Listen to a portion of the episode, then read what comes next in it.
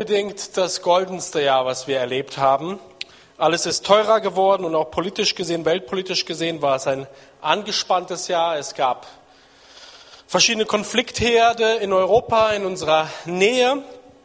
Und manche Historiker sagen, die goldenen Jahre sind zu Ende gegangen mit dem Jahr 23 oder auch schon mit dem Jahr 22, aber primär mit dem Jahr 23. In den letzten zehn Jahren zuvor sind mehr Menschen an zu viel Ernährung oder falscher Ernährung gestorben als an zu wenig Ernährung. Ähm, in den letzten zehn Jahren zuvor hat es äh, verhältnismäßig wenig Kriege in dieser Welt gegeben. Wenn man schaut auf die Weltgeschichte, in der Geschichte der Menschheit hat es immer viele Kriege gegeben, zu jeder Zeit. Aber vor den letzten Jahren hat es verhältnismäßig wenig gegeben. Aber damit scheint es nun vorbei zu sein. Und das Jahr 23 geht auf jeden Fall turbulent zu Ende. Und wir wissen nicht, was das Jahr 2024 bringt. Und ich nehme an, dass ihr alle Wünsche habt für das neue Jahr, dass ihr Ziele habt, dass ihr äh, Vorsätze habt und dass ihr auch Gebete habt, die an, ihr an euren Herrn weitergibt, dass ihr Gebetsanliegen habt. Und ich will heute darüber sprechen, wie Gebet gelingen kann, wie Gebet fruchtbar sein kann. Ich will darüber sprechen, warum Gebet manchmal nicht erhört wird und warum Gott manchmal schweigt, wenn wir beten.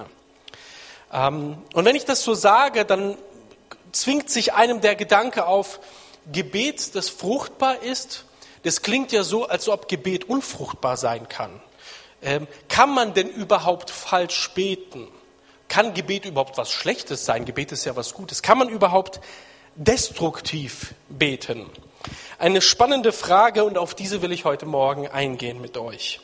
Und ich werde heute nicht nur einen Textabschnitt betrachten, so wie das bei uns hier in der Gemeinde immer üblich ist. Ich schätze das sehr. Ich bin ein großer Fan von Textpredigten, genauso wie Simon.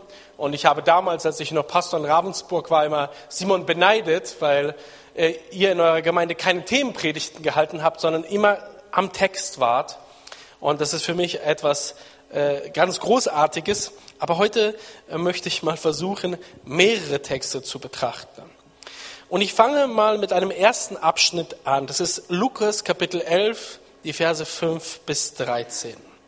Und er sprach zu ihnen, wer unter euch hat einen Freund und ginge zu ihm um Mitternacht und spräche zu ihm, lieber Freund, leihe mir drei Brote.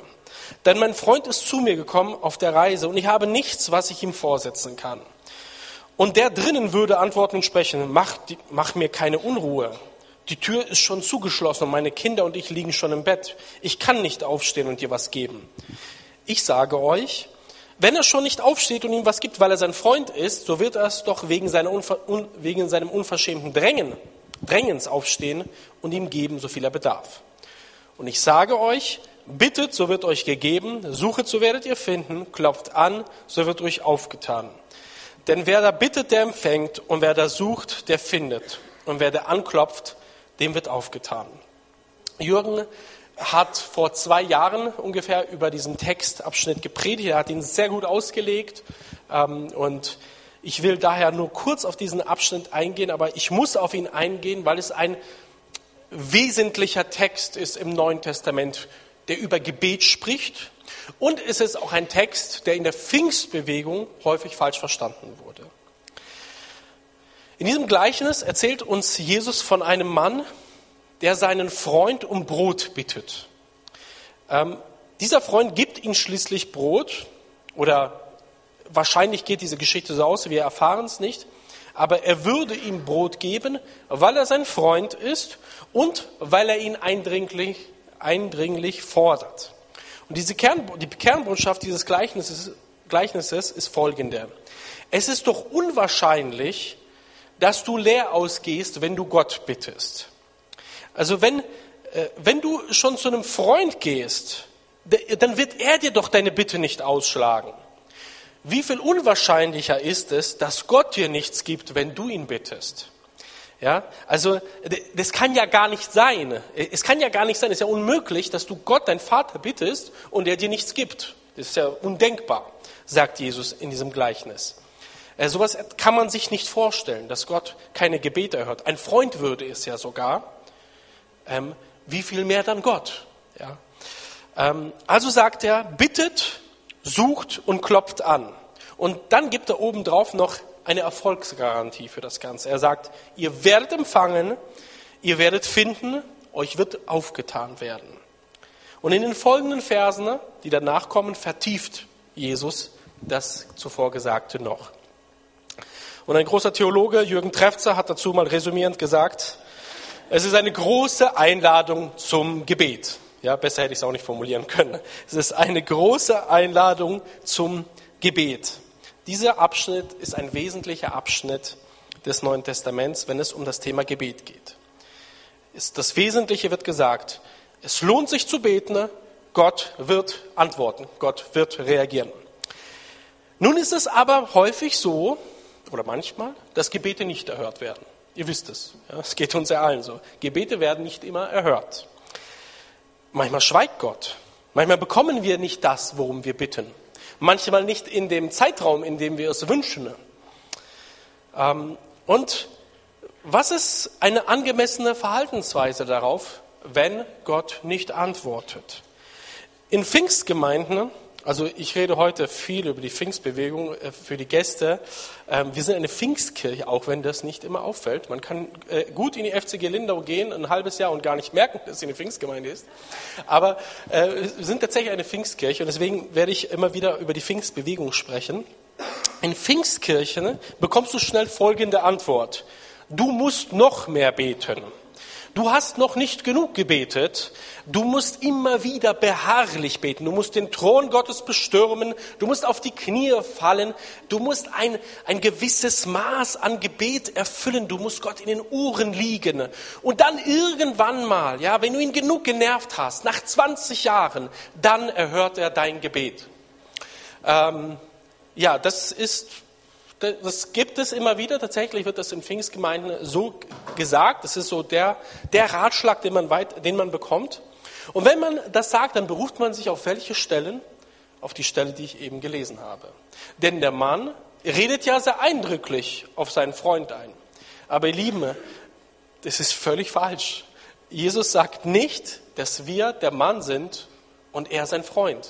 Überhaupt nicht. Äh, wir sind gar nicht. Es gibt Gleichnisse im Neuen Testament, die sind, ähm, die sind deckungsgleich mit, mit unserer Situation. Da gibt es eine Person, die ist Gott in einem Gleichnis und da ist eine Person, die sind wir in diesem Gleichnis. In diesem Gleichnis sind wir gar nichts. Es ist einfach nur ein Beispiel von Jesus.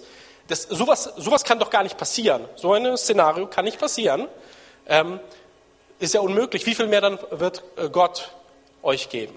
Also die, dieses Gleichnis so zu verstehen, dass Gott, äh, dass wir bei Gott eindringlich fordern müssen, ist dieses Gleichnis völlig misszuverstehen.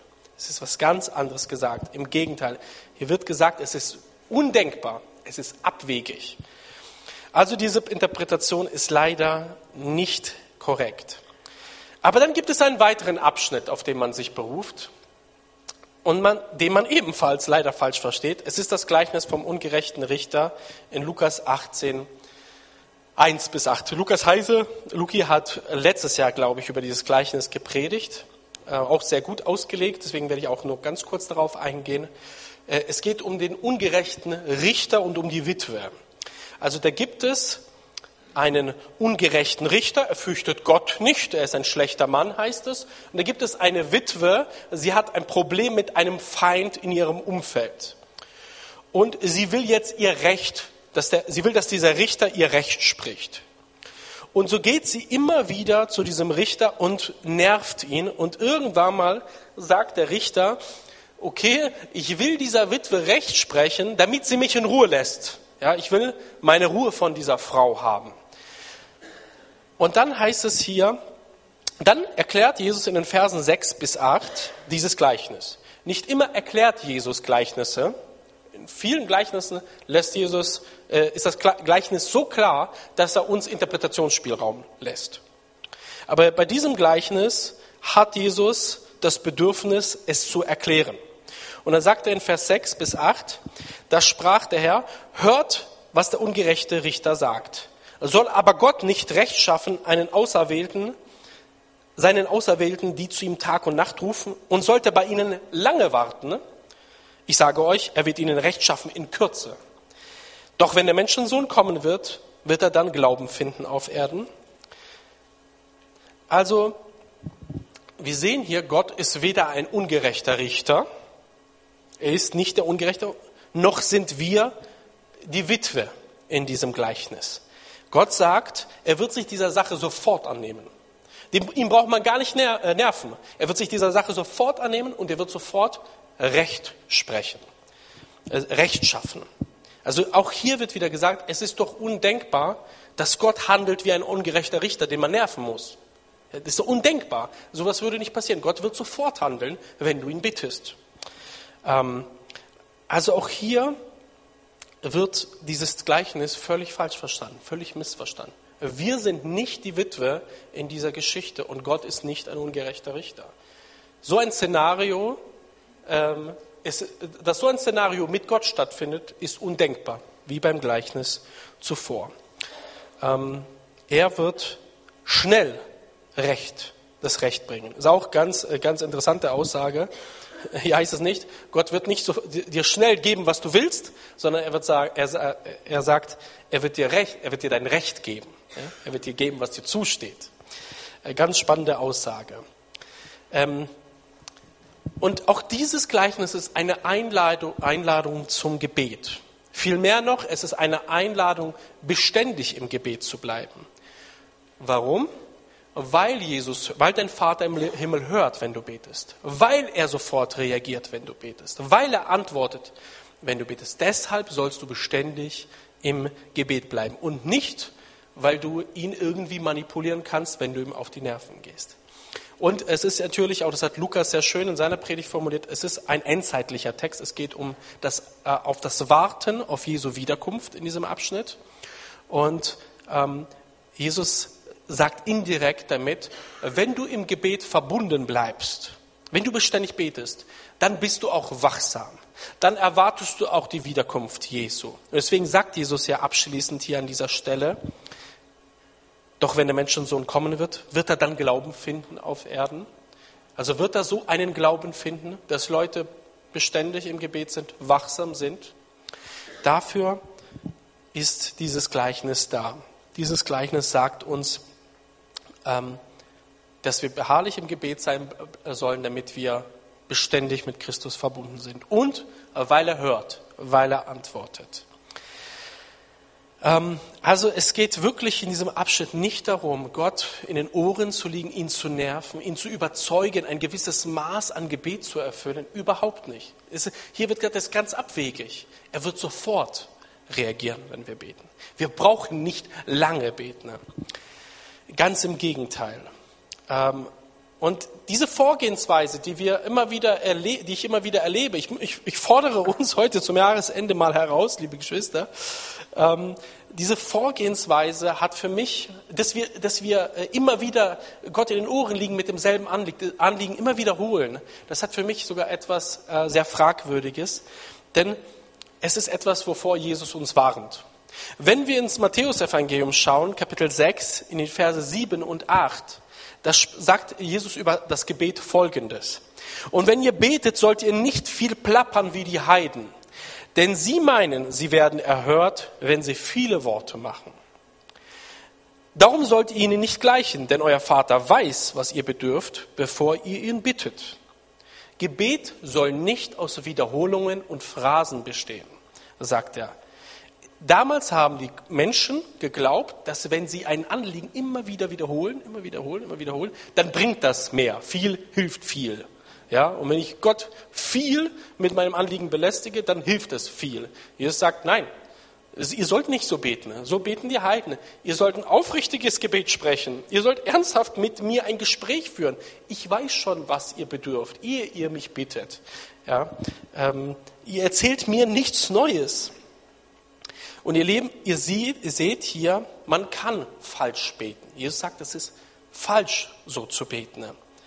Dann, wenn wir glauben, wir können Gott überzeugen von unseren Wünschen, wenn wir hartnäckig genug sind, äh, wenn wir nur hartnäckig genug beten, wenn wir lang genug beten, wenn wir laut genug beten, ne, dann beten wir falsch. Es gibt keinen Text im Neuen Testament, der sagt, dass du ein gewisses Maß des Gebets erfüllen musst. Das gibt es nicht im Neuen Testament. Äh, es gibt keinen Hinweis darauf, dass du Gott nerven musst oder überzeugen musst. Ähm, ganz kurzen, ein, einen ganz kurzen Text äh, möchte ich äh, noch erwähnen in diesem Zusammenhang, weil in Pfingstkreisen sich auch darauf berufen wird. Und zwar ist das Markus 9, Vers 29. Da heißt es, solche können nur durch Gebet ausgetrieben werden. Da geht es um Geister. Und da heißt es, solche können nur durch Gebet ausgetrieben werden. Und früher, vor ungefähr 100 Jahren, gab es in den meisten Bibelübersetzungen noch das Wort Fasten. Durch Gebet und Fasten. Und es gab noch eine Stelle im Matthäus-Evangelium, Matthäus 17, 21, die hat dasselbe gesagt. Diese Stelle gibt es heute in deiner Bibel nicht mehr. Sei denn, du hast eine Bibel, die 100 Jahre alt ist oder eine, die sich auf die äh, eigene, ganz eigene Entscheidungen trifft, was den Urtext der Bibel betrifft. Warum gibt es diese Stellen heute in der Bibel nicht mehr? Ganz kurz, ich will euch nicht lange damit langweilen, aber ich will es euch ganz kurz erklären, damit ihr mir folgen könnt. Ähm, die Bibel ist nicht im luftleeren Raum entstanden, entstanden, die ist nicht vom Himmel gefallen, sondern die Bibel ähm, wurde in Zeiträumen geschrieben, in Zeiträumen, wo wenig Menschen waren, in Zeiträumen, wo Schriften verloren gegangen sind, wo Schriften kaputt gegangen sind, so wie heute.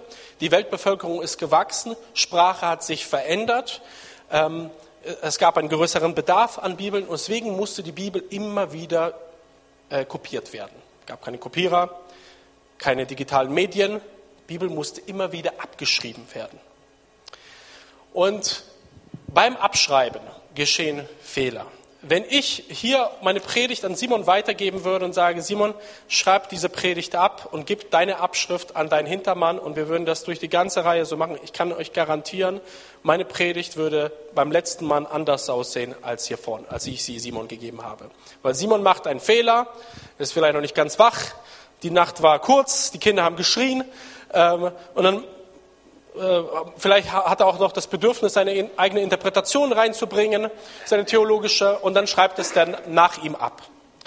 Und so verändert sich dieser Text. Und das hat mit der Bibel natürlich auch stattgefunden, gerade im Mittelalter, in der Fastenzeit, wenn die Mönche viel kopiert haben, nichts gegessen haben, dafür viel Bier getrunken haben. Also haben sich schon so einige Fehler eingeschlichen. Deswegen hat man gesagt, okay, wir müssen alle Texte betrachten und schauen, was war in den ganz alten Texten drinne. Ja? Das sind wahrscheinlich die ursprünglichen Texte. Und das, äh, dass das systematisch gemacht wurde, das äh, kam erst also immer mehr in den letzten paar hundert Jahren. Es gibt ein Institut in Wuppertal, eins in den USA, die haben fast alle Fragmente von der Bibel, die es gibt, schon gesichtet. Also die Bibel, die wir heute haben, ist schon sehr gesichert. Also da, da wird nichts, da wird es keine Veränderungen mehr geben in den nächsten Jahrhunderten. Da bin ich mir fast sicher, weil äh, wir haben schon so eine gute Quellenlage. Aber das war vor ein paar hundert Jahren nicht so.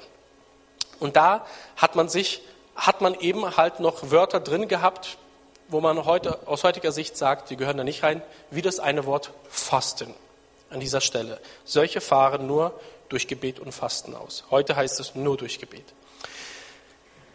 Und in der Pfingstbewegung ist aufgrund dieses, dieser einen Textstelle Folgendes passiert.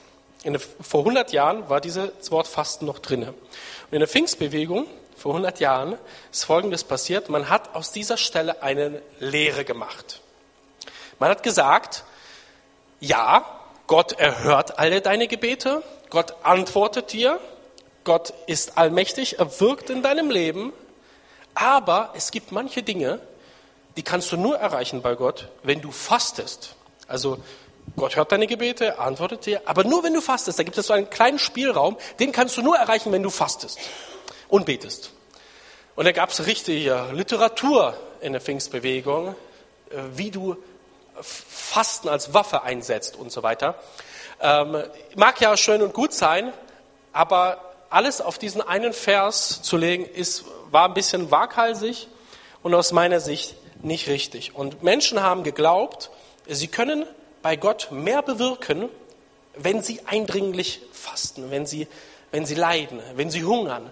Dann hört Gott eher Dann Gott, äh, reagiert Gott besser. Dann hört er mehr.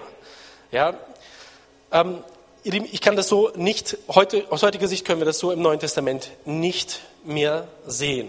Deswegen sage ich, du brauchst dich nicht verkrampfen, du brauchst äh, nicht dir bei Gott etwas zu erarbeiten. Gott hört dein Gebet. Und ich glaube, immer dann, wenn wir meinen, Gott überzeugen zu können, durch Nachdruck, durch Ringen, durch ähm, Fasten, durch körperliches Leid, durch lang genug Gebete, äh, ich glaube, immer dann stehen wir in der Gefahr, echt enttäuscht zu werden. Weil ähm, aus meiner Sicht ist es nicht richtig, so zu beten. Warum überhaupt noch beten, wenn unser Vater im Himmel weiß, was wir benötigen? Gebet ist das Gespräch mit Gott. Dieses Gespräch verändert uns. Gott spricht im Gebet durch seinen Heiligen Geist zu uns und das lässt uns nicht unberührt. Es verändert uns.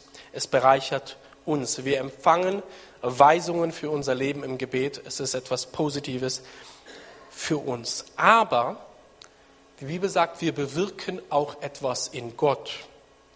Gott ist relational heißt es in der Theologie. Er steht in Relation zu uns.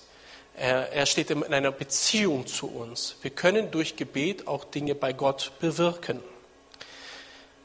Wenn wir Gott um etwas bitten, dann bewirkt das etwas in ihm.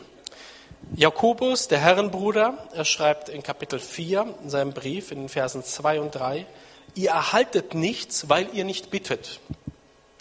Ihr bittet und empfangt doch nichts, weil ihr in böser Absicht bittet, um es in euren Leidenschaften zu verschwenden.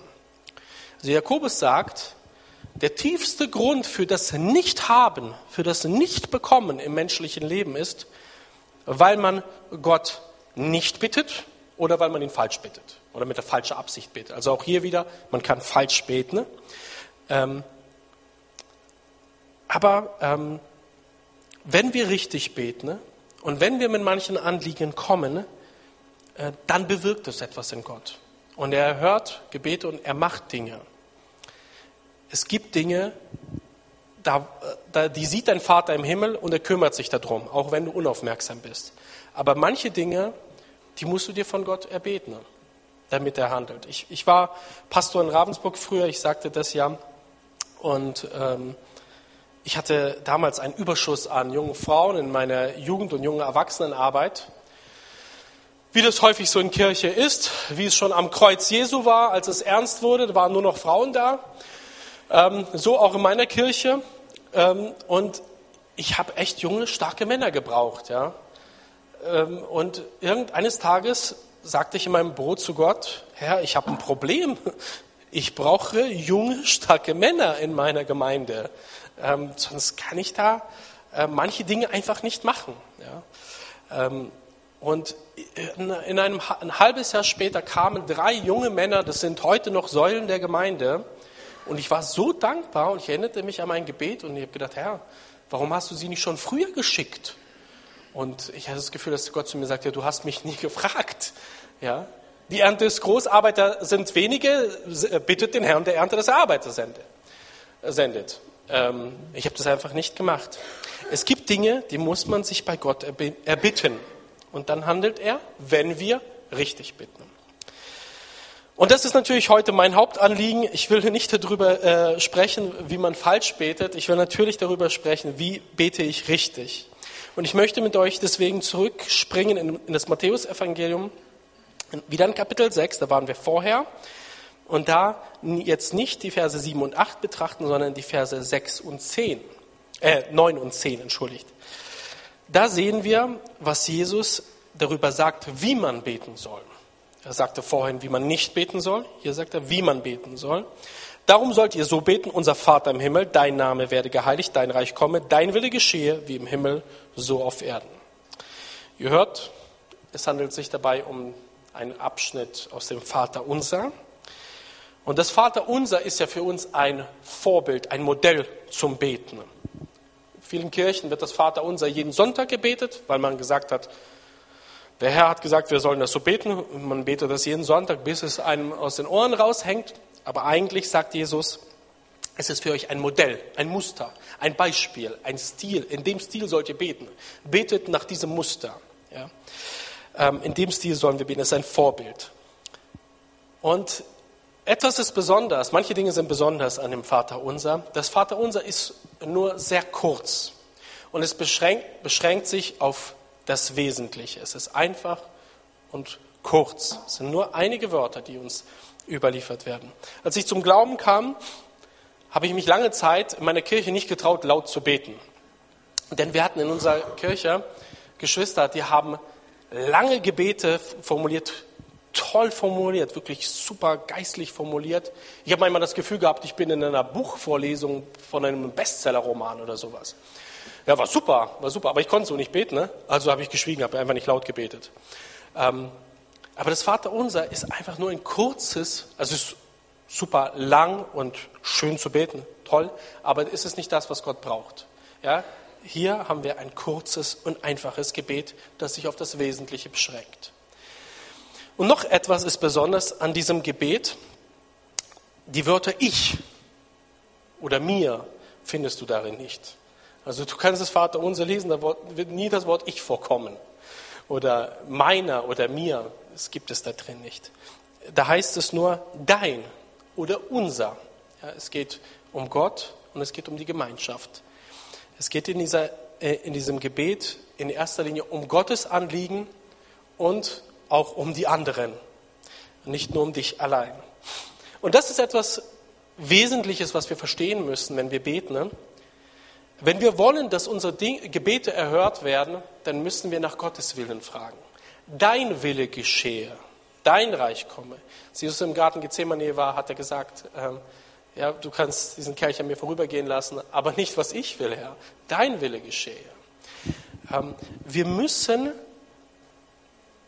um Gottes Willen bitten, wenn wir wollen, dass Gebete erhört werden. Das bedeutet nicht, dass äh, Gebet immer explizit diesen einen Willen Gottes treffen muss, aber Gott muss unser Gebet gutheißen können. Es muss in, in das Spektrum von Gottes Willen reinpassen, in, in das, was er gut heißt, in das, was er gut findet für uns. Das ist das, was wir im Wesentlichen verstehen müssen. Wenn wir wollen, dass Gebet erhört werden, dann müssen wir, müssen sie in Gottes Willen, müssen sie in Gottes Willen liegen. Ähm, das ist, äh, und dann, dann wird Gebet fruchtbar.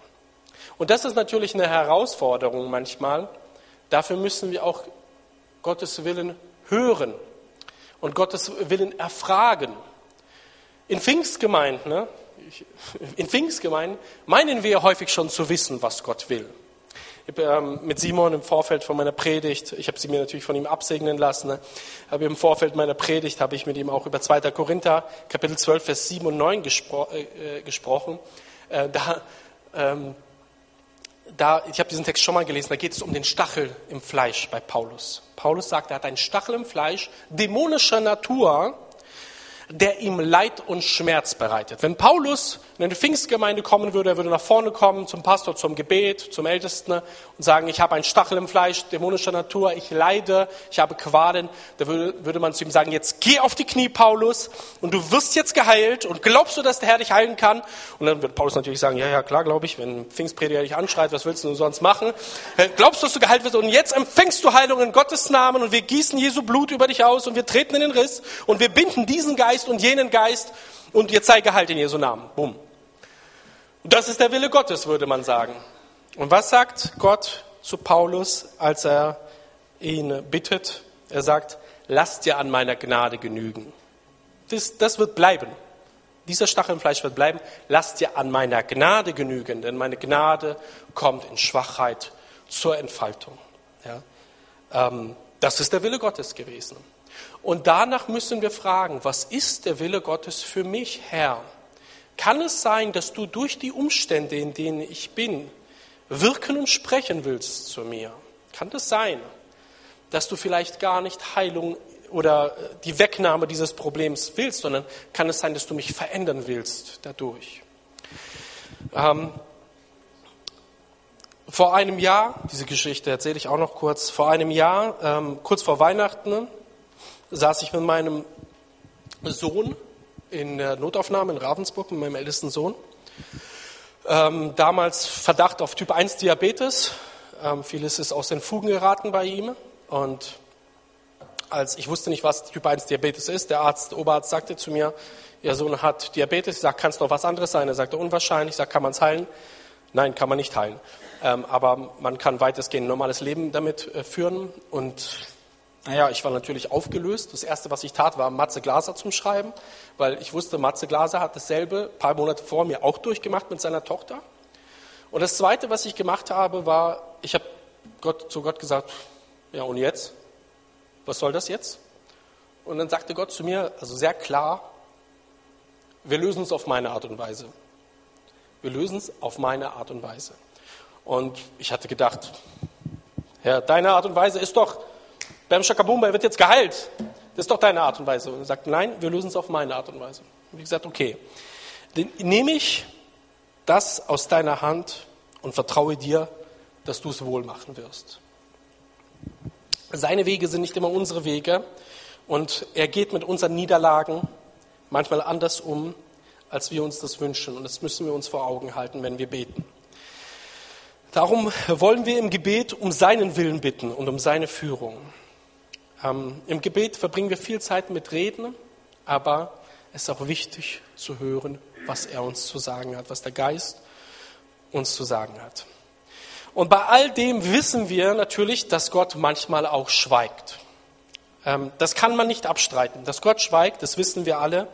Gott schweigt, es ist ganz normal, dass Gott manchmal nicht äh, schweigt. Und wir neigen dann das Schweigen Gottes zu interpretieren als Gottes Ferne. Wir stellen uns dann vor, er hört vielleicht lieber den Gebeten von meinem Pastor zu. Oder er hört lieber den Gebeten von Billy Graham zu.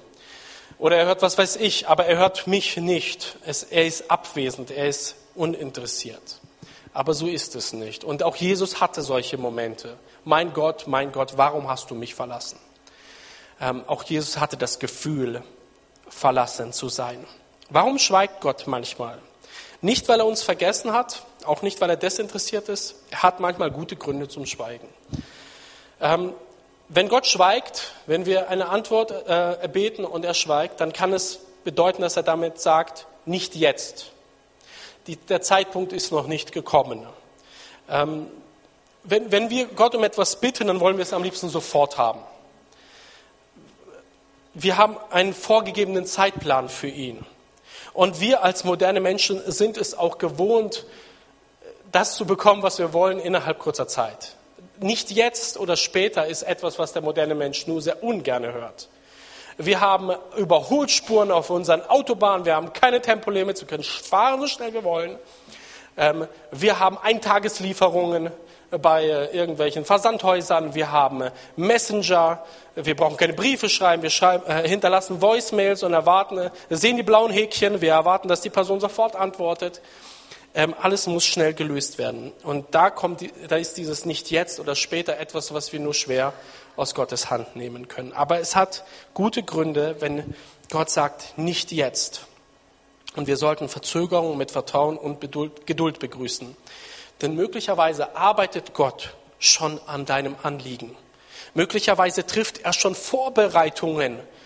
Aber es braucht halt Prozesse und Zeiten in dieser Welt, bis Gott ähm, dein Anliegen, deinem Anliegen nachkommt. Manchmal müssen Schritte gegangen werden. In deinem Leben, aber auch im Leben von anderen und in, in, in Umständen. Ein weiterer Grund für das Schweigen Gottes ist, dass er dich in, tiefere, in tieferen Austausch ruft. Wir neigen dazu, äh, immer wieder Stoßgebete zum Himmel zu schicken und wir schauen auf unsere Umstände, auf das, was um uns herum ist. Und wir sind so beschäftigt, dass wir uns häufig gar keine Zeit nehmen können, um zu hören, was Gott sagt. Und es kann sein, dass wenn Gott schweigt, dass er dich in eine tiefere Stille führen will. Dass er will, dass du ihn mehr suchst, weil er mehr zu sagen hat, als, weil er dir mehr mitteilen möchte als dieses Anliegen, dieses eine Anliegen, was du hast. Er möchte noch über andere Dinge mit dir sprechen. Ein dritter Grund, warum Gott schweigt, ist vielleicht, weil er dir vertraut, dass du es richtig machst, dass du es selber löst. In Römer 12, 2 schreibt Paulus, und gleicht euch nicht dieser Welt an, sondern lasst euch verwandeln durch die Erneuerung des Denkens, damit ihr prüfen und erkennen könnt, was der Wille Gottes ist.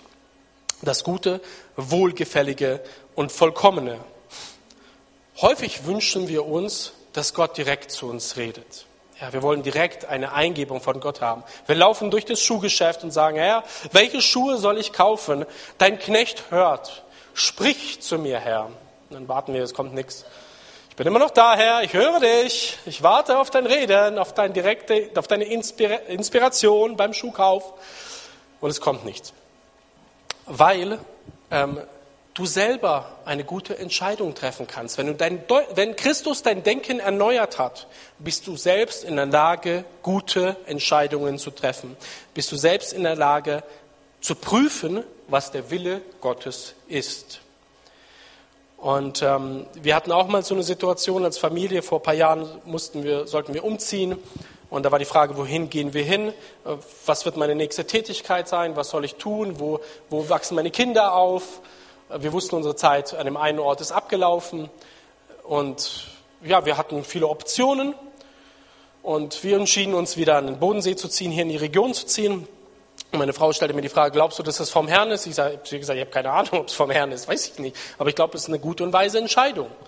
Äh, und ich glaube natürlich, wir können auch was anderes machen, aber es ist eine gute Entscheidung. Und dann kurz vorm Umzug hatten wir Besuch von einem Pastorenkollegen von, von mir, ähm, von einem Freund, der ist in Kassel Pastor. Und er ist so ein ganz frommer Mann, der betet dann immer nach dem Gespräch noch. Wenn man dann, so richtiger Pastor halt, ne? So, wenn man mit, miteinander saß, dann muss man abschließend noch beten. Und dann betet er für uns, sagt er, ich habe einen Eindruck für euch, ich sehe, es sind vier Türen geöffnet und der Herr sagt zu euch als Familie, alle Türen sind gut, wählt einfach eine, geht da durch, macht alles richtig, könnt nichts falsch machen. Herr schenkt euch viele Optionen, die sind alle gut. Und dann sagte meine Frau zu mir, ja, dasselbe habe ich mir eigentlich auch schon gedacht. so, ja, äh, Gott hat uns einfach vertraut und deswegen hat er geschwiegen. Er hat gesagt, egal wie ihr euch entscheidet, das sind alles gute Optionen, die ihr habt, macht was, was besser zu euch passt. Es ist alles in Ordnung. Und deswegen schwieg er. Und manchmal schweigt Gott, weil er sagt, du bist so reif, ähm, du bist so fest im Glauben, du kannst selber prüfen, dein Denken ist erneuert, du kannst selber prüfen, was der Wille Gottes ist. Ihr Lieben, Gebet ist keine komplizierte Sache, laut dem Neuen Testament. Äh, Gebet ist etwas Entspanntes bei Gebet muss, Gebet muss nicht mühsam sein, es muss nicht verkrampft sein. Die, die Gebetsstunde in Freikirchen in Deutschland gehört äh, zu, äh, als, zu einer der schlechtst besuchtesten Veranstaltungen. Die Gebetsstunden sind immer am schlechtesten besucht, weil viele Menschen damit verbinden, Gebet ist etwas mühseliges, es ist Arbeit, ähm, es ist kompliziert. Aber Jesus lädt uns ein in diesen Gleichnissen, die ich vorhin gelesen habe, zum Beten. Und er gibt uns eine Erfolgsgarantie, wenn wir richtig beten. Und ich möchte euch einladen und herausfordern, für das Jahr 2024 richtig zu beten. Ähm, nach seinem Willen zu fragen. Zu fragen, was will er tun mit dir oder mit uns auch als Gemeinde im Jahr 2024. Gar nicht so sehr, was wollen wir, was wünschen wir uns als Kirche, was wünschst du dir, sondern zu fragen, was ist gut für mich, was hast du für uns vorbereitet als Kirche im Jahr 2024, dass wir unsere Motive hinterfragen und dass wir uns öffnen für sein Reden. Ähm, und ich glaube, dass wir dann Antwort erhalten werden. Antwort erhalten werden. Und ich glaube, dass er unser Leben bereichern möchte. Und natürlich wird er auch eines eine oder andere Mal schweigen, aber auch das Schweigen dürfen wir vertrauensvoll aus seiner Hand nehmen. Amen.